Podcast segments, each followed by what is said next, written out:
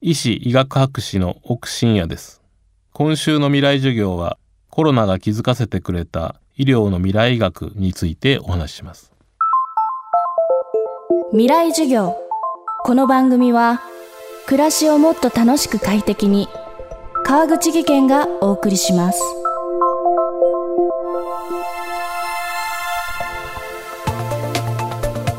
未来授業。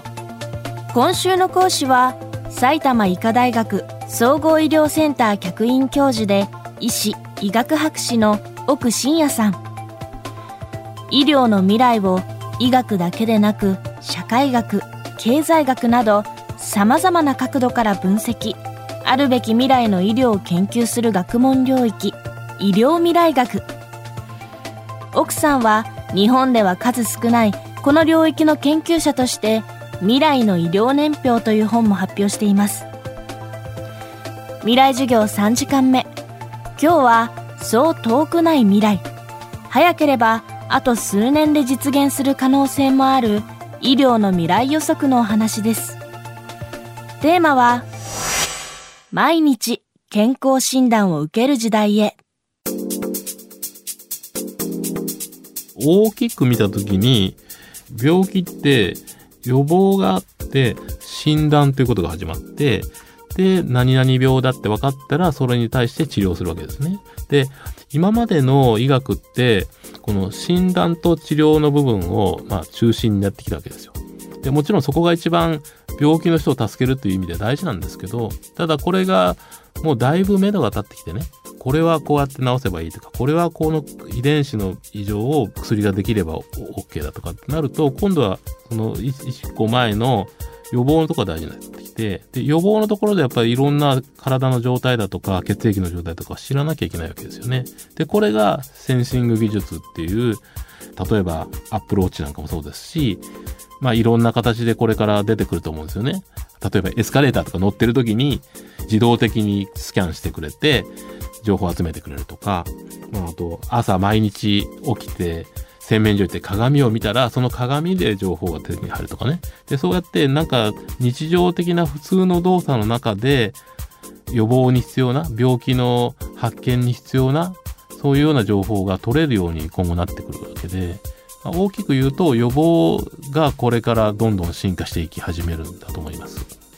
そういう意味では1年に1回定期検診ってやる。まあ、私自身なんかも1年に1回大きなものをやるんですけどまあその1年に1回やらなくて良くなるかどうかは分かりませんけれど少なくとも毎日そうやってデータを取るわけなので毎日情報を取ってそこでおかしくなったらそれはその何か対処を始めるっていうことがやっぱ基本になるっていうことですよね。でそういう意味では定期健康診断っていう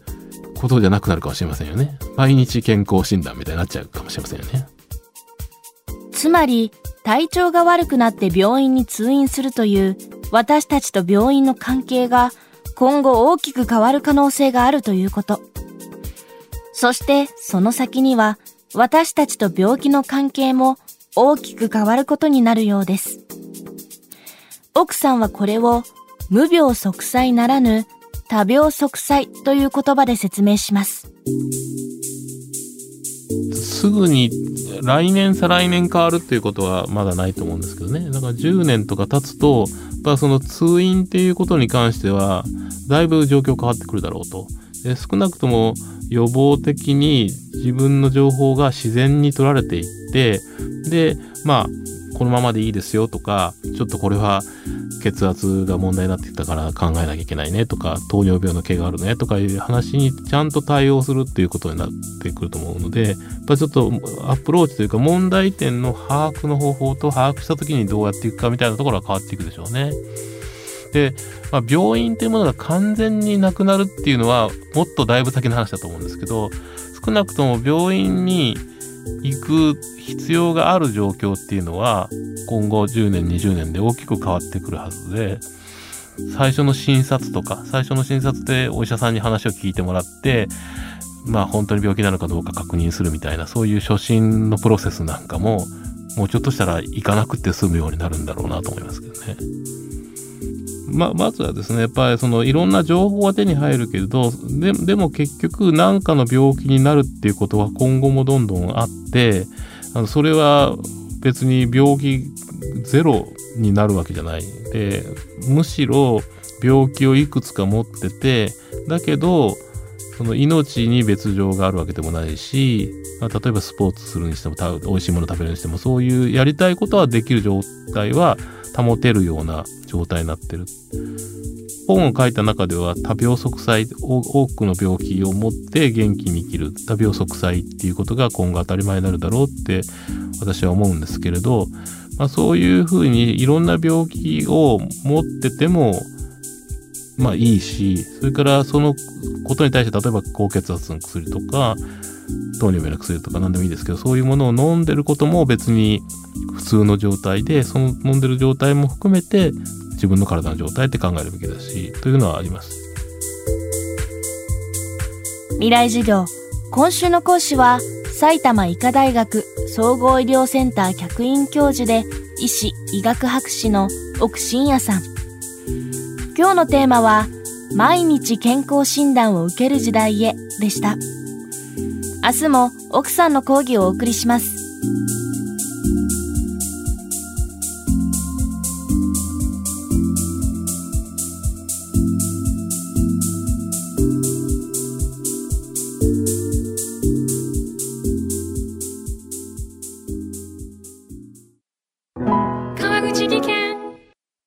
階段での転落大きな怪我につながるので怖いですよね足元の見分けにくい階段でもコントラストでくっきり白いスベラーズが登場しました。皆様の暮らしをもっと楽しく快適に。川口技研のスベラーズです。未来授業。この番組は暮らしをもっと楽しく快適に川口技研がお送りしました。